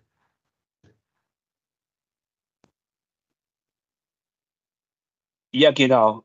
Ähm, in der zweiten äh, Hälfte dieses Jahres ähm, also ich meine seit, seit, seit Juni, also war und diese Fellows bei uns in Taizang, also wir haben schon also gut einige Delegationen aus Deutschland zum Besuch bei uns. Ähm, also die äh, Umweltministerin, also Lemke war ähm, im Oktober also in Taizang, also die äh, gemeinsam mit ihm, mit ihrem Amtskollegen äh, Chinas, also äh, auch vor Forum äh, Großbestattung ähm, abgehalten. Ähm, während der CIA so waren zwei äh, Wirtschafts Wirtschaftsdelegationen, also in Taizong gewesen. So, wir haben gemeinsam auch Matchmaking so organisiert. Das heißt, ähm, also die, ähm, die Deutschen und auch die chinesischen Unternehmen haben da große Interesse gezeigt, also miteinander zusammenzuarbeiten. Also nicht nur in Supply Chain, ähm, aber auch im Bereich R&D, Innovation Forschung und Entwicklung und so weiter. Äh, das ist ein gutes Zeichen. Ähm, für 2024 haben sich dann noch gar äh, noch keine ähm, politische Delegationen aus Deutschland angemeldet. Ähm, aber die Politiker planen, also chinesische und deutsche planen nicht so, nicht so langfristig, das ist klar. Ähm, ähm, aber die äh, Geschäftsführung von vielen Unternehmen, die schon in Taizang ansässig sind, also habe ich schon den Plan, also nach Taizang zu reisen. Ähm, also gut einige, also habe ich schon, ähm, haben schon entschieden, ähm, die äh, Board Meeting, also Vorstandsversammlung, also, also für nächstes Jahr in Taizang zu, äh, zu veranstalten. Ähm, also von unserer Seite, so wir planen natürlich auch unsere diesen Tag. Ähm, uns ist aber noch nicht klar, also in welche, in welche Stadt zu, äh, zu, zu gehen, zu kommen. Ähm, wir planen insgesamt vier bis fünf Delegationen, klein oder große, so nach Deutschland, nach Europa. Ähm, das ist nur von, äh, von, von der Hightech-Zone, also ich glaube von der ganzen Stadt, also noch mehr. Ähm, also deshalb kann man so sagen, dass ähm, so von uns, also wir sind noch äh, optimistisch oder wir glauben, dass die Wirtschaftsbeziehungen oder die wirtschaftlichen Begegnungen, Begegnungen von äh, chinesischen und deutschen Seiten äh, in, den letzten, in den letzten Jahren noch aktiver also werden würde. Ja, ich glaube, man kann auch durchaus oder man sollte auch optimistisch sein. Man kann auch optimistisch sein. Gegen Ende des Jahres gibt es immer wieder positive Überraschungen. Vor zwei Jahren war die äh, Verschärfung von, äh, von Steuergesetze äh, verschoben worden. Zwar drei Stunden vor Schluss sozusagen. Und äh, in diesem Jahr, vor einigen Tagen, wurde angekündigt, äh, jetzt brauchen deutsche tu äh, Touristen, aber auch äh, Besucher äh, innerhalb von 15 Tagen gar kein Visum mehr für China. Also äh, es gibt da viele äh, Überraschungen und positive Art. Äh, Frage an dich, Rainer. Und äh, äh, welche, welche Gesetzänderungen in, oder vorhersehbare oder unvorhersehbare Gesetzänderungen Chinas erwartest du in 2024, die für KMU aus Deutschland relevant sind? Also, Shalom, zugegebenermaßen, ähm, die beiden Beispiele, Beispiele, die du gerade gebracht hast, die waren jetzt unerwartet. Ähm, aber ansonsten arbeiten äh, die Chinesen respektive der chinesische Gesetzgeber äh, genauso wie der deutsche Gesetzgeber auch. Nicht unbedingt immer schnell und effizient, aber zumindest mal vorhersehbar. Ja? Also ähnlich äh, wie das in Deutschland auch äh, der Fall ist, werden äh, Gesetzgebungsvorhaben angekündigt. Ähm, sie werden klassifiziert in vier Dringlichkeitsstufen die Gesetze werden dann entsprechend äh, gelesen, beziehungsweise ähm, es wird zur Kommentierung aufgerufen, je nachdem, wie äh, verbesserungsbedürftig oder wie intensiv die Kommunikation äh, hinsichtlich der verschiedenen Gesetze ist, gehen die dann äh, die entsprechenden Klassen höher, bis sie dann in der letzten Klasse angekommen sind und irgendwann dann ähm, erlassen werden. Ja, also das ist ein ganz äh, das ist ein ähnlicher Vorgang äh, wie bei uns in der Bundesrepublik auch. Da ist jetzt nichts Geheimnisvolles oder Ungewöhnliches oder Unvorhersehbares dabei. Ähm, es gibt aber immer mal wieder Ausreißer. Ähm, und einen dieser Ausreißer, den sehen wir zurzeit. Ähm, eines der Themen, äh, die ich jetzt vorhin nicht erwähnt hatte, aber was viele unserer Mandanten äh, und auch Nicht-Mandanten umtreibt, ist natürlich der Datenschutz und insbesondere ähm, Daten äh, grenzüberschreitend äh, zu übertragen, äh, insbesondere persönliche Daten, also Daten von Mitarbeitern, Daten von Zulieferern, Daten von Kunden. Und wenn die nicht anonymisiert sind, ähm, dann gilt bekanntlich seit 2021, äh, gibt es äh, entsprechende Voraussetzungen, ähm, die man erfüllt haben muss, um entsprechende Daten übertragen zu dürfen. So, so weit, so gut. Äh, dafür gibt es ein Gesetz. Ähm, ja, äh, und auch das ist ähnlich wie in Deutschland. Ähm, China hat ja von der Gesetzgebungssystematik den gleichen Weg eingeschlagen wie die Bundesrepublik auch. Will heißen, wir haben in China und deswegen fühlen wir deutsche Anwälte uns hier wie der Fisch im Wasser. Ähm, wir haben abstrakt generelle Gesetze, also Rahmengesetze, äh, die durch Verordnungen, Durchführungsverordnungen, wie wir sie auch in Deutschland kennen, ausgefüllt werden müssen. Ja, das sind halt die ähm, Verordnungen, die Durchführungsverordnungen, die uns oft fehlen, also die zumindest uns fehlen als Anwälten, damit wir unseren Mandanten sagen können, ähm, eine klare Antwort geben können auf die Fragen ja, nein, links, rechts, äh, die kommen zu spät. Auch der Fairness muss man sagen, äh, auch in Deutschland kommen die oft zu spät. Das heißt, das Rahmengesetz steht, ähm, aber die Durchführungsverordnungen fehlen. Und ohne Durchführungsverordnung habe ich ganz äh, im Rahmen des Gesetzes die äh, Möglichkeit, eben das Gesetz zu interpretieren und einmal nach links zu interpretieren oder eben nach rechts zu interpretieren. Ähm, hinzu kommen abstrakt generelle Rechtsbegriffe. Auch die kennen wir aus Deutschland. Auch die gibt es in China und auch die müssen natürlich ausgelegt werden. Ähm, was jetzt, äh, äh, was sich im Moment beim Datenschutz, äh, wie sich die Situation beim Datenschutz darstellt, ist es, die, das erste Gesetz wurde 2017 erlassen. Die restlichen Gesetze, die datenschutzrelevant sind, 2021. Das heißt, wir haben jetzt fast drei Jahre zumindest mal die Rahmengesetze in place. Ähm, es fehlen teilweise noch Durchführungsverordnungen. Es fehlen teilweise Interpretationen ähm, von den Behörden beziehungsweise vom Gesetzgeber von abstrakt generellen Begriffen. Ähm, aber was in der Tat überraschend war, auch China hat ja eine äh, Normenhierarchie. Ähm, das heißt also Gesetze, die vom Volkskongress äh, erlassen wurden, sind die höchstrangigen Gesetze und Gesetze, die von Organen, die nachgegliedert sind, wie zum Beispiel äh, vom State Council, ähm, die müssen sich nach den Rahmen oder nach den Bedingungen, äh, die die höherrangigen Gesetze ähm, regeln, richten. So. Und da gab es jetzt äh, äh, am 28. September wurde da eine ähm, Provisions äh, ein, ein, ein Entwurf zum, ich sag's mal, vereinfachten grenzüberschreitenden Datenverkehr äh, von der CAC, von der China ähm, Cyber Administration äh, publiziert oder veröffentlicht. Zu, zur, ähm, zum Einsammeln von Kommentaren, äh, wie das so üblich ist, habe ich ja eben ausgeführt. Ähm, und äh, nachdem dieser äh, Entwurf veröffentlicht war, ging ein, das konnte man quasi hören äh, im Raum, ging ein Aufatmen äh, durch die äh, Foreign Community nach dem Motto, endlich, ähm, es, gibt, äh, eine, eine, es gibt Ausnahmen von den strengen Regelungen für den grenzüberschreitenden äh, Datentransfer, insbesondere was persönliche Daten betrifft.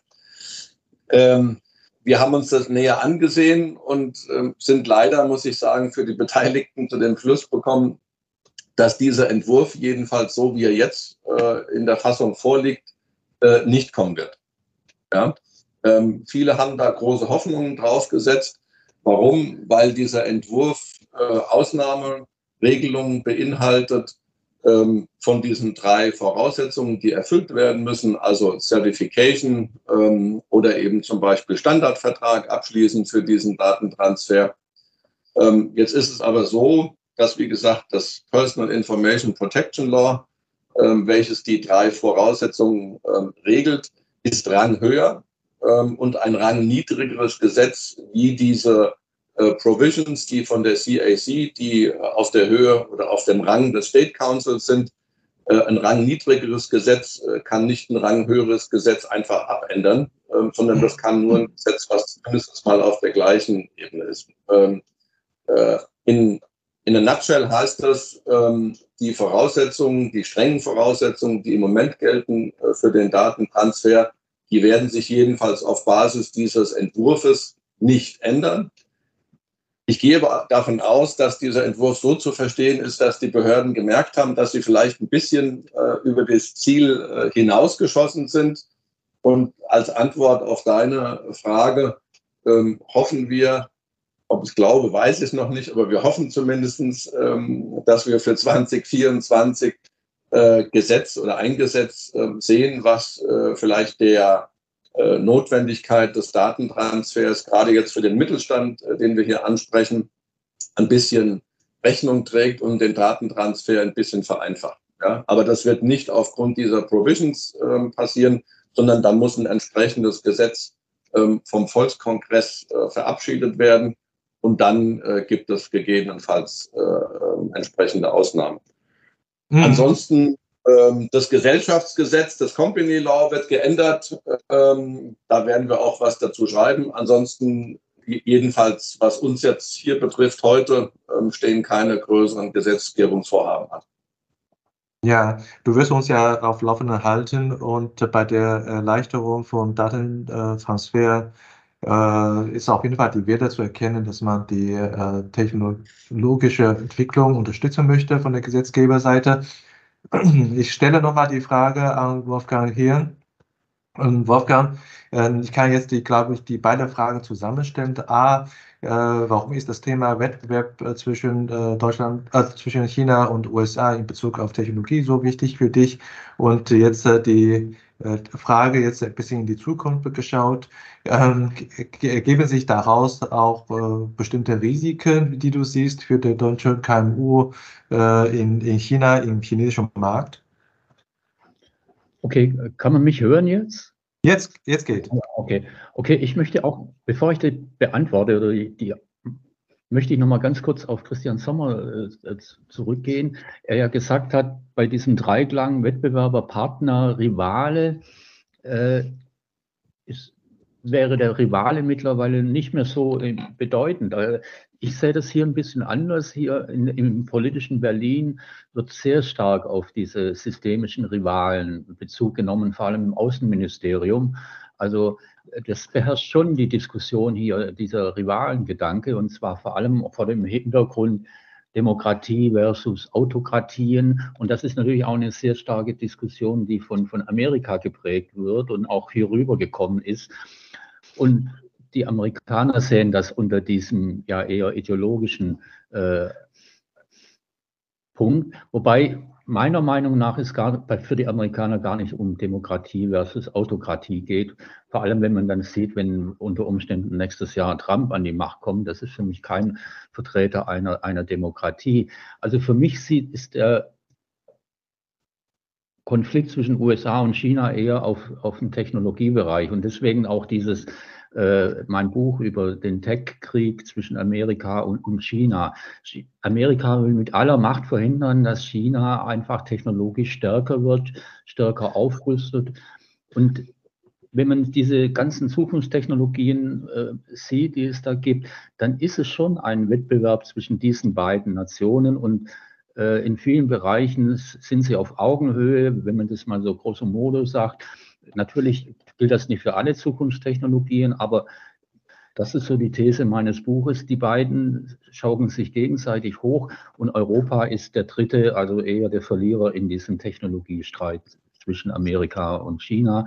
Man muss natürlich sehr stark differenzieren nach den einzelnen Technologiebereichen. Es gibt schon Technologien, wo Europa so schlecht nicht ist. Quantentechnologie oder Teile der Quantentechnologie ist Europa oder auch speziell auch Deutschland, die alte Physikernation, nicht schlecht. Aber wenn man es generell sieht, ist, der, ist Europa in diesem Wettbewerb zwischen Technologiewettbewerb zwischen China und USA eher die Nummer drei, die abgeschlagene Nummer drei. Und welche Risiken siehst du dafür für die deutschen äh, KMU in diesem Bezug?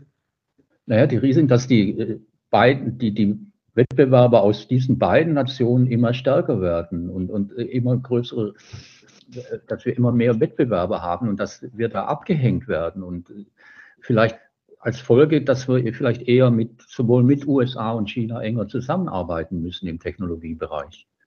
Mhm. Nicht mehr immer, wir denken ja, viele denken ja immer noch nicht unbedingt in der Wirtschaft, aber in der Politik, die Chinesen äh, klauen hier äh, unser Know-how und so.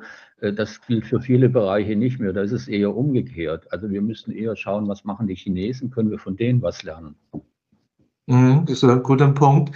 Äh, du hast ja vorhin nochmal äh, den Punkt Rivalität nochmal betont, dass du in, in Berlin anders, anders erlebt.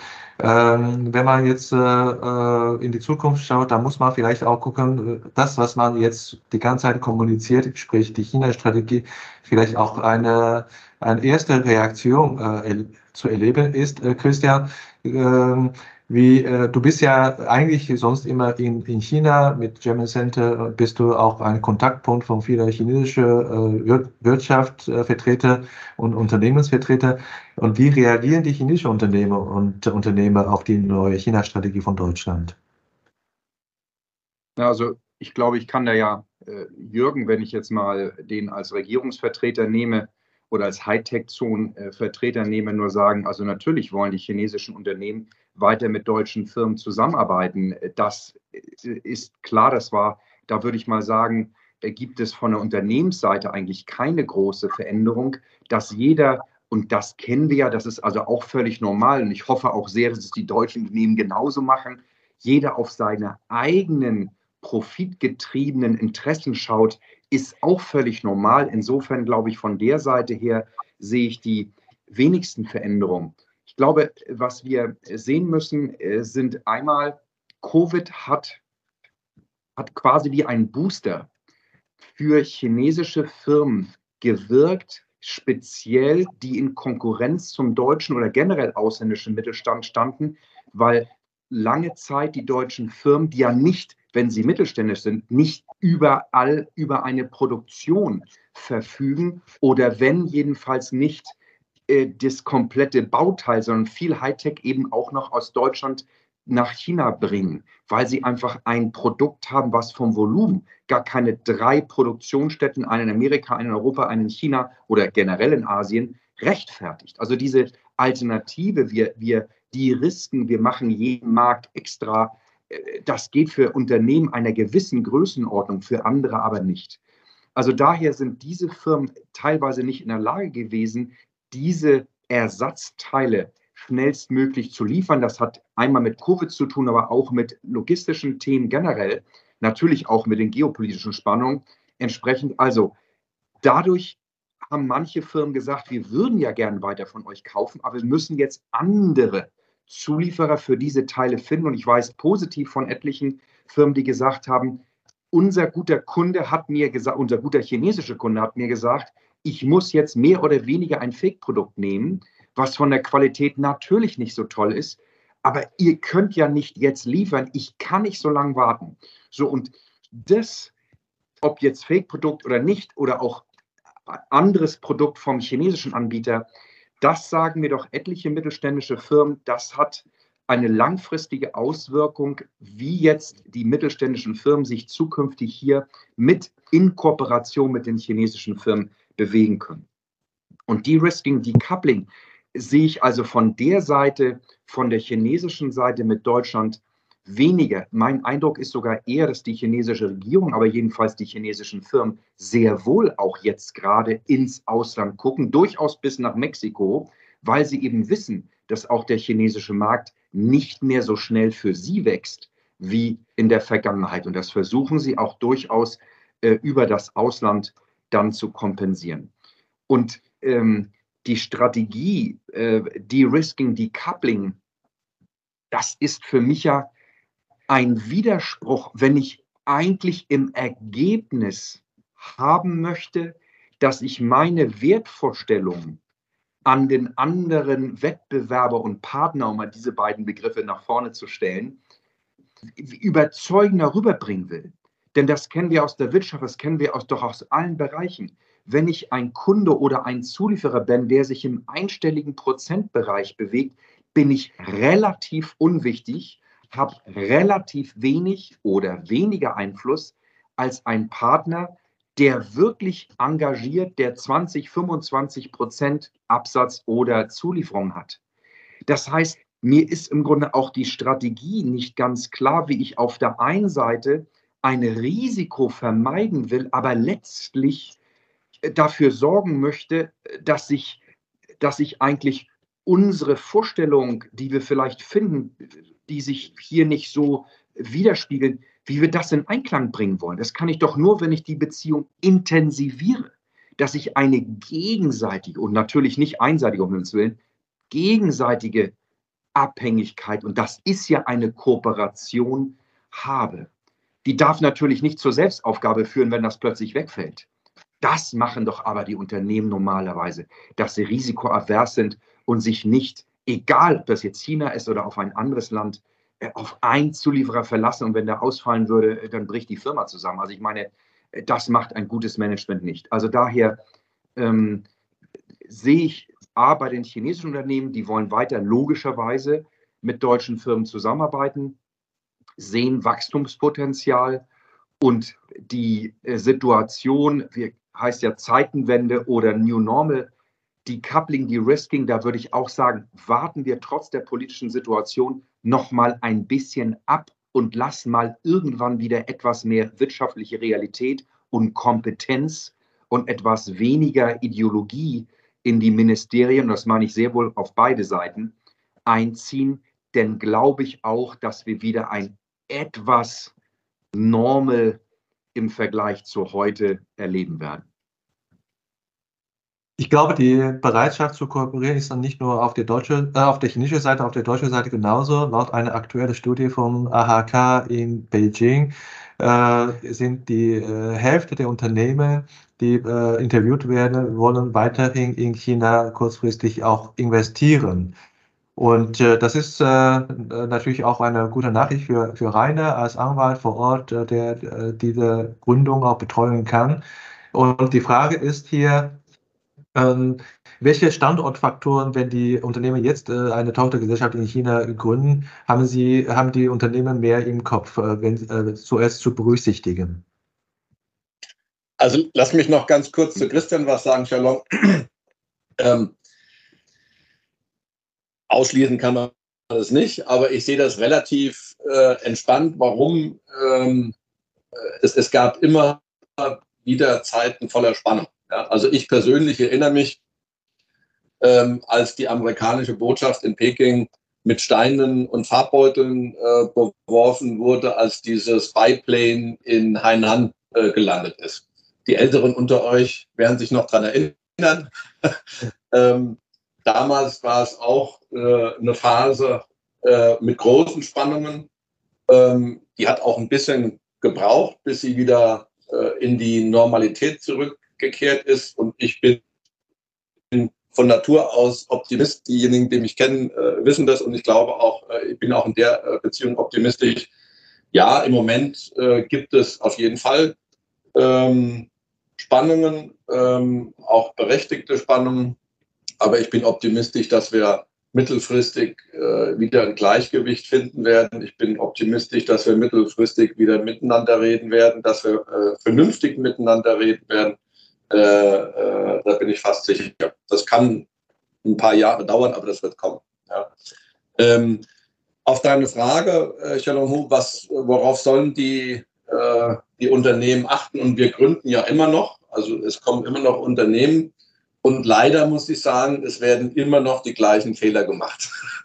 es ändert sich, es ändert sich äh, wenig. Ähm, ähm, und der größte Fehler oder der häufigste Fehler ist einfach, ähm, dass viele deutsche Manager, dass viele deutsche Unternehmen den Aufwand, den sie betreiben müssten und den die Chinesen betreiben, ähm, dass der unterschätzt wird. Ja, also wir haben gerade wieder ein, ein Joint Venture, welches wir gründen.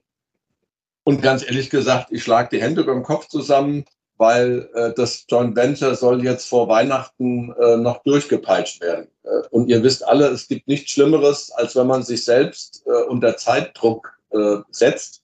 Dann ähm, wird bei den äh, Verträgen entweder werden Zugeständnisse gemacht, die man eigentlich äh, nicht gemacht hätte, wenn man ausreichend Zeit gehabt hätte.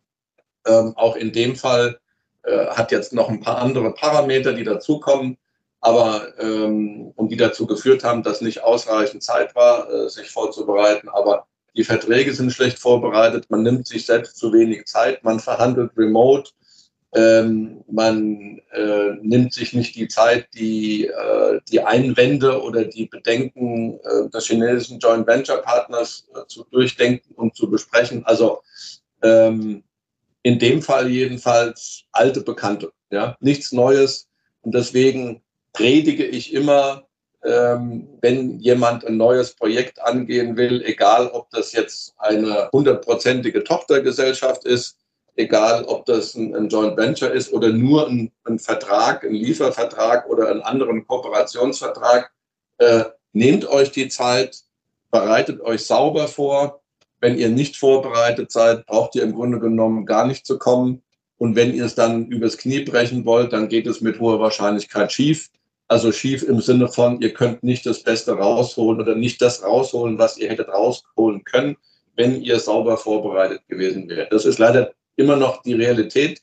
Ähm, ich weiß natürlich, gerade die Mittelständler ähm, haben begrenzte Managementkapazitäten. Ähm, die äh, können sich nur so vielen Themen am Tag äh, widmen. Aber dann muss man Prioritäten setzen oder ich lasse es halt bleiben. Ja, das ist ja auch eine Möglichkeit, äh, indem ich das äh, verschiebe, bis ich Zeit habe. Ja, Rainer, du kannst ja relaxed darüber sprechen, dass die Investoren dieselben Fehler machen. Einer, der das nicht so sagen kann, ist der Jürgen, weil der Wettbewerb für Investitionen wird herausragen, also wird, wird stärker. Und äh, jetzt kommt aus Südostasien ins Spiel. Und äh, Jürgen, woran arbeitet ihr, äh, sodass äh, der Standort Taizan äh, noch mehr interessante Standortfaktor für deutsche Investoren äh, anbieten könnte?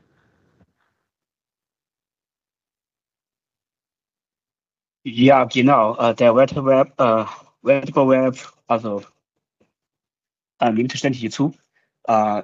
Der Wettbewerb kommt nicht nur aus von kritischen Städten, also heute, sondern auch von ähm, südasiatischen Ländern, beispielsweise Vietnam, Indien und so weiter. Und viele Investoren denken auch an China Plus, diese Strategie. Ähm, also deshalb muss man, äh, muss man äh, sich genau überlegen, äh, muss man also innovativ sein, um äh, konkurrenzfähig zu bleiben, ähm, um neue Investoren zu werden. Ähm, also die Stadt Taizang oder die Hightech-Zone, ähm, also habe auch, ähm, habe auch also nachdenken müssen. Also ähm, wir versuchen auch verschiedene Maßnahmen, um unsere Standort noch aktiver, äh, attraktiver zu machen. Ähm, so, wir haben ähm, auch viel analysiert, also, also was die Investoren, was die neuen Projekte wirklich brauchen zu dieser Zeit. Ähm, so, ähm, der, der größte Bedarf ist nämlich ähm, nach unserer Umfrage das Risiko zu äh, minimieren. Deshalb, das heißt, die Unternehmen wollen, äh, wollen also momentan nicht so viel investieren wie in den vergangenen Jahren. Die wollen also nicht mehr als in Anlagen also investieren. Ähm, Grünfläche packen die nicht mehr. Ähm, Gebäude, Fabrikgebäude wollen die nicht selber mehr bauen. Also lieber mieten. So, ähm, deshalb, also haben wir schon angefangen, also ähm, die ähm, so verschiedene Flexi äh, das heißt Flexibilität äh, an Immobilien also anzubieten. Wir, wir könnten auch ähm, ähm, Fabrikgebäude zugeschnitten auf die Bedürfnisse der Investoren also bauen und bauen lassen. Oder ähm, wir haben auch also eine große Reihe von sogenannten Standard, also Wechselhallen gebaut. Also man kann Fahrzeuge mieten.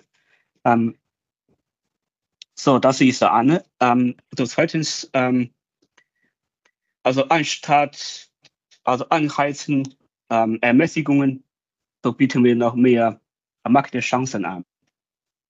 So, ähm, wir haben verschiedene Plattformen, also aufgebaut und bauen auch ähm, also mehr auf.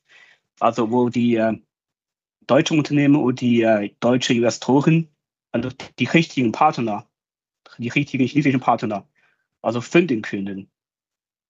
Also wie gesagt, ähm, haben wir also in den vergangenen Monaten ähm, fünf, äh, fünfmal äh, Matchmaking also zwischen also für die deutschen und äh, Unternehmen organisiert. So, äh, wir möchten damit äh, ermöglichen, dass die, die Partnerschaft zwischen chinesischen und deutschen Unternehmen ähm, etabliert, äh, etabliert wird. So, ähm, im Bau, also beim Bau der öffentlichen, äh, der öffentlichen Einrichtungen, also setzen wir auch die Produkte von, äh, von deutschen Unternehmen an. Also das heißt, ähm, wir möchten gerne die Unternehmen unterstützen, äh, unterstützen diese, schwierig, äh, diese Schwierigkeit ähm, zu, über, äh, zu überwinden. Also drittens, ähm, also bauen wir auch die Kapazität der äh, Trainings, äh, Trainings äh, also in Taizang aus. Also nach der Umfrage von AHK so die Verfügbarkeit von qualifizierten Mitarbeitern ein sehr wichtiger Faktor ist. So ähm, in Dualausbildung also haben wir schon über 20 Jahre also Erfahrung. Wir planen und bauen speziell einen Park, so wo diese, wo dieses Trainingscenter also an, äh, sich ansiedeln können. Ähm, wir haben auch also Partnerschaft mit verschiedenen Provinzen in China, beispielsweise mit äh, der Provinz Guizhou, Shanxi und so weiter und so fort, so abgeschlossen.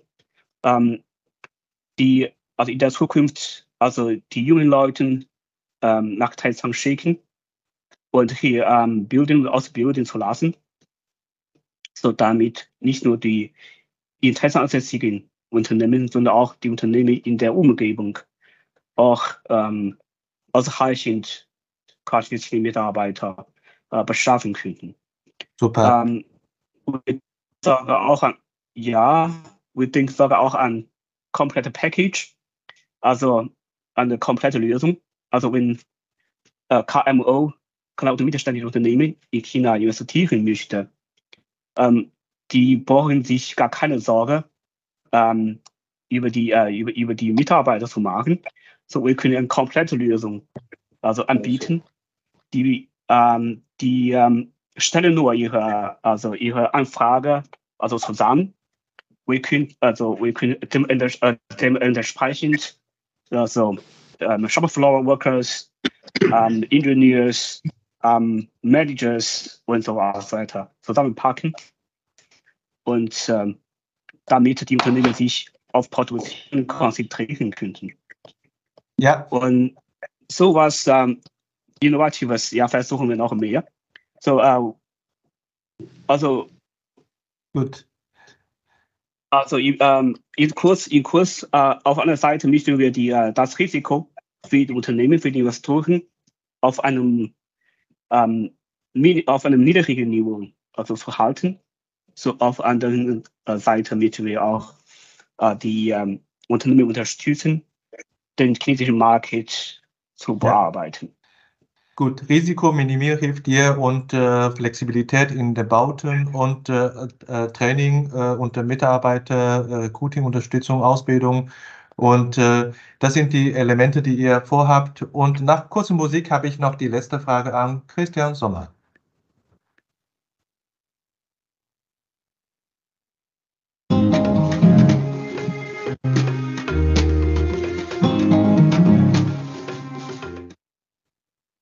Dieses schöne Bild möchte ich Ihnen natürlich nicht enthalten, vorenthalten.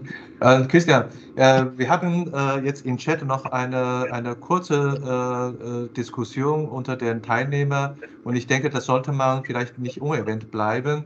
Deswegen meine Frage in zwei Teile. Ein Teil ist, ist das, was wir jetzt hier diskutieren, aus deiner Sicht wirklich rein profitgetrieben? Wie siehst du den Punkt? Und meine zweite eigentliche Frage an dich wäre, Siehst du die Gefahr, dass auch China jetzt eine deutschlandkritische Wirtschaftspolitik startet?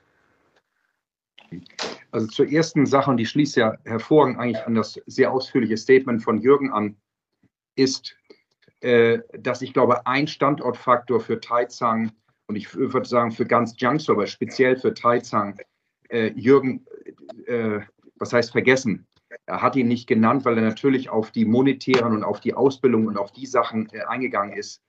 Ein ganz wichtiger Faktor ist in Taizang Vertrauen. Ich glaube, aktuell ist das Thema, ähm, was alle beschäftigt, im Übrigen glaube ich auch die Chinesen, ähm, ist Vertrauen. Ich glaube, dass die chinesische Wirtschaft oder das chinesische Wirtschaftswachstum natürlich nach RMB äh, bemessen wird im GDP und so weiter. Aber das tatsächliche Messen, wie die deutsch-chinesische Kooperation und auch wie die chinesische Wirtschaft sich weiterentwickeln wird, wird mit der Messgröße Vertrauen die Zukunft bestimmen. Den Eindruck, den ich habe, ist, das sind die Gespräche, auch die ich in Deutschland führe, ist, ähm, kann ich der chinesischen, ich sage mal Pauschalregierung, kann ich den, der Richtung die, die jetzt eingeschlagen ist, kann ich da vertrauensvoll investieren? Ähm, das sind die Parameter, die, die, die sind, sind ein bisschen wie äh, Soft-Factors sind, aber die sind ganz wichtig. Und wir haben ja schon genug über die neuen Gesetze und so dann entsprechend gesprochen, die da sind. Sie werden aber alle ausgelegt. Und wenn man mit deutschen Firmen spricht, dann muss man feststellen, dass die sagen, ja, aber dieses Gesetz kann ja auch gegen mich ausgelegt werden. Das war vor fünf Jahren vor zehn Jahren genauso. Aber jetzt glaubt man eher daran, dass das vielleicht mal gemacht wird. Und ich glaube deshalb, der Punkt Vertrauen ist wichtig. Und das natürlich führt zum zweiten Teil der Frage, äh, werden die Chinesen dieses Vertrauen in Deutschland haben und halten? Und wie immer hängt es davon ab, wie wir uns natürlich denn darstellen, sind wir auch weiterhin Deutschland ein Vorbild für, für China?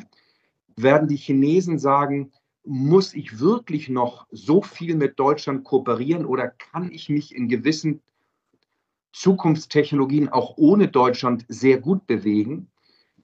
Also äh, ich glaube, und das habe ich aber immer schon geglaubt, dass die chinesischen ähm, Unternehmen, aber auch natürlich die Regierung sehr stark auf ihre eigenen nationalen Interessen gucken. Das wird manchmal deutlicher und manchmal nicht deutlicher. Das wird manchmal fair gespielt und manchmal unfair gespielt. Dies aus meiner Sicht wird sich im Wesentlichen nicht ändern.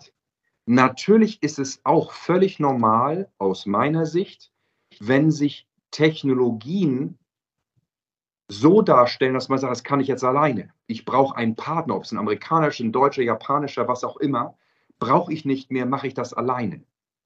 Ja, wenn eine Volkswirtschaft sich weiterentwickelt, wird es sicherlich auch diese Tendenzen eindeutig geben. Also ähm, ich glaube, wir müssen in dem Bereich sehr wohl unterscheiden zwischen einer generellen, womöglich wahrnehmbaren Distanzierung von Wirtschaft und Politik und von der normalen Entwicklung einer Volkswirtschaft, die einfach maturer wird, sich weiterentwickelt, führende Technologien auch hat, natürlich nicht nur alleine, aber auch hat und deshalb eine gewisse Partnerschaft, die in gewissen Bereichen früher notwendig war, einfach nicht mehr eingehen braucht, weil man jetzt selbstständig genug ist, das selber zu machen. Und diese feine Unterscheidung logischerweise kann in der globalen Messelandschaft, das ist jetzt kein Vorwurf und kein Pressebashing, das möchte auch vielleicht der Normalleser gar nicht so genau wissen. Äh, das müssen wir als Wirtschaft äh, dann entsprechend gucken, was da ist. Also deshalb nochmal das Credo, die bestehenden Kooperationen unbedingt ausbauen, weil damit Einflussmöglichkeiten auf beiden Seiten bestehen zukünftige Kooperation, Missverständnisse zu vermeiden, äh, um eben wirklich eine Partnerschaft und einen Wettbewerb dauerhaft sinnvoll zu gestalten. Es wird immer einen Wettbewerb geben, gerade mit der wirtschaftlichen Großmacht China. Mit diesen Worten vielen Dank, Christian, an die wunderbaren Worte und äh, bedanke ich mich äh, bei dir äh, und auch bei den anderen Experten für die Runde. Und äh, ich bedanke mich auch bei den Gästen. Wir haben nicht gedacht, dass wir ohne Vortrag sogar die Zeit etwas überziehen. Dafür entschuldige ich mich. Und äh, ich denke, wir haben genügend Impulse für die Besinnungszeit zu Weihnachten. Wir sehen uns wie immer im kommenden Jahr zu weiteren spannenden China-Themen und äh, immer online, immer aktuell bei China Webinar. Ich wünsche Ihnen schon mal eine frohe Weihnachtszeit und alles Gute und äh, frohes neues Jahr. Früh, sehr früh. Dankeschön, eine schöne Vorweihnachtszeit. Tschüss.